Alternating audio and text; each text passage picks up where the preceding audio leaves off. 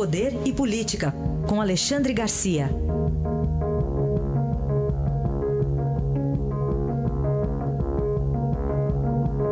Alexandre, bom dia.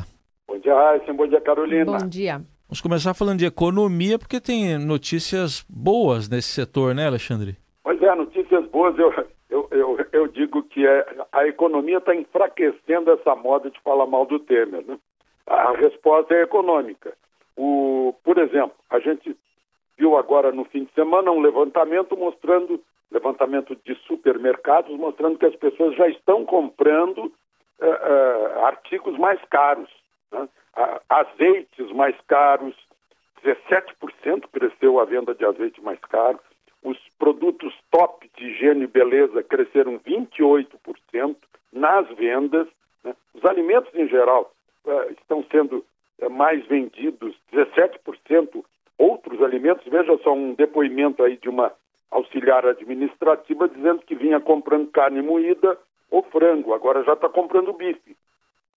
É, artigos de limpeza, crescendo aí as vendas em 30%, artigos melhores de limpeza. Por quê?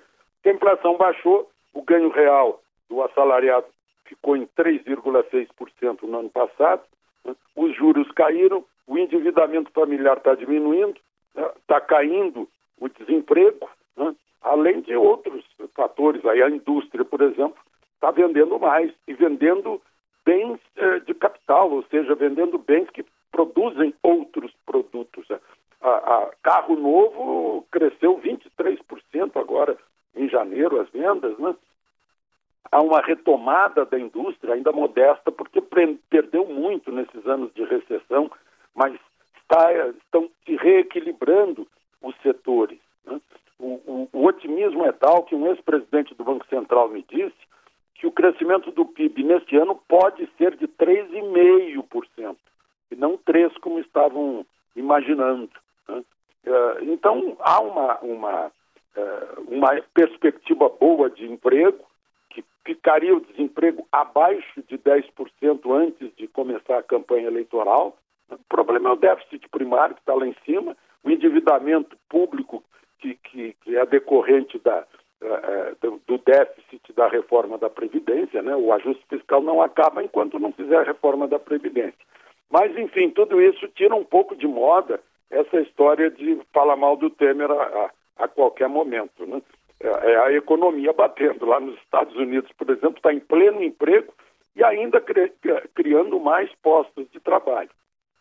Aí é outra moda, né? Aqui no Brasil e em certa imprensa americana também, falar mal do, do Trump assim, a priori, né? sem, sem, discutir os resultados. Eu acho que um, um, governante a gente tem que avaliar os resultados. Isso sim.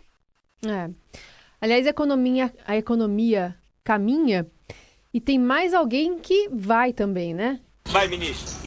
Cristiane Brasil, que está cada vez menos ministra, né, Alexandre? Pois é, eu me convidaram para uma. Eu estive no Rio nesse fim de semana, me convidaram para uma festa de carnaval. Eu disse: eu não tenho fantasia, a festa é fantasia. Aí eu sugeri: bom, só se eu for de vai ministra. eu ponho um óculos escuro, uma, uma tanguinha né, e, e, acrescento uma correntinha de ouro que estava faltando. É, aí, faltou ali. Fazer o gênero. Né? Mas, enfim, eu acho que a, a, a deputada Cristiane Brasil está cada vez menos ministra depois do aparecimento dessa investigação, em que ela teria uh, passado dinheiro para um traficante para poder entrar no território dele, na zona norte do Rio, né? ela não fez campanha lá, mas é o território dela de votação. Foi lá onde, o único lugar em que alguém ganhou do Bolsonaro, que foi mais votado do Rio de Janeiro, e foi ela. Né? Então, aí aparece mais um vídeo de ameaça: olha, vocês, se vocês quiserem emprego, eu tenho que ganhar a eleição. Né?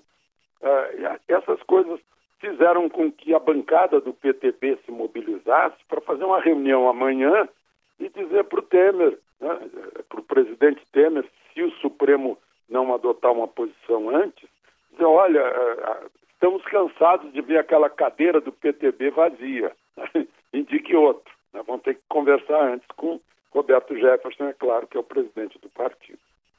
Tá, e o bloco vai ministra, então, pelas, ainda não, não, não tá saindo nesse carnaval, né? Parece que a lancha está afundando. Tá afundando. o, Alexandre... Tá fazendo água, pelo menos. Tá fazendo água, é. Por enquanto tá, tá, tá, tá à deriva aí.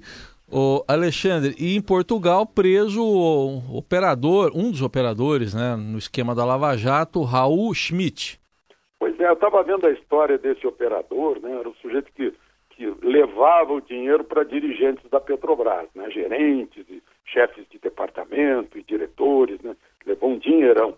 Ele já trabalhou na Petrobras. Aí ele pegou todo o know-how da, da, da hierarquia de lá e tal, quem manda, quem quem dá as ordens, quem decide, e, e passou a servir o crime. Passou a servir o crime. A gente tem que chamar isso de crime porque é organização criminosa mesmo. E fazendo pagamento. E ele ganhou, levou dele. Dizem que ele tem uma casa na Suíça no valor de 6 milhões de dólares, com vista para o Monte Branco. Significa que ele está ali, no triângulo da fronteira, de um lado Itália, do outro França e ele na Suíça. Tudo pronto, é um ótimo lugar para quem precisa uh, trocar de fronteira, né? se for perseguido pela Interpol. Mas está preso em Portugal e Curitiba está esperando o senhor Raul Schmidt de braços abertos e com a porta ainda da grade, claro, aberta para que ele possa entrar.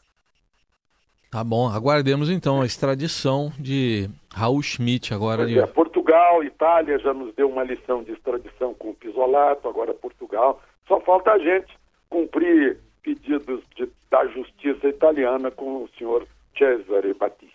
Análise de Alexandre Garcia que volta amanhã aqui ao Jornal Eldorado. Obrigado, até amanhã, Alexandre. Até amanhã.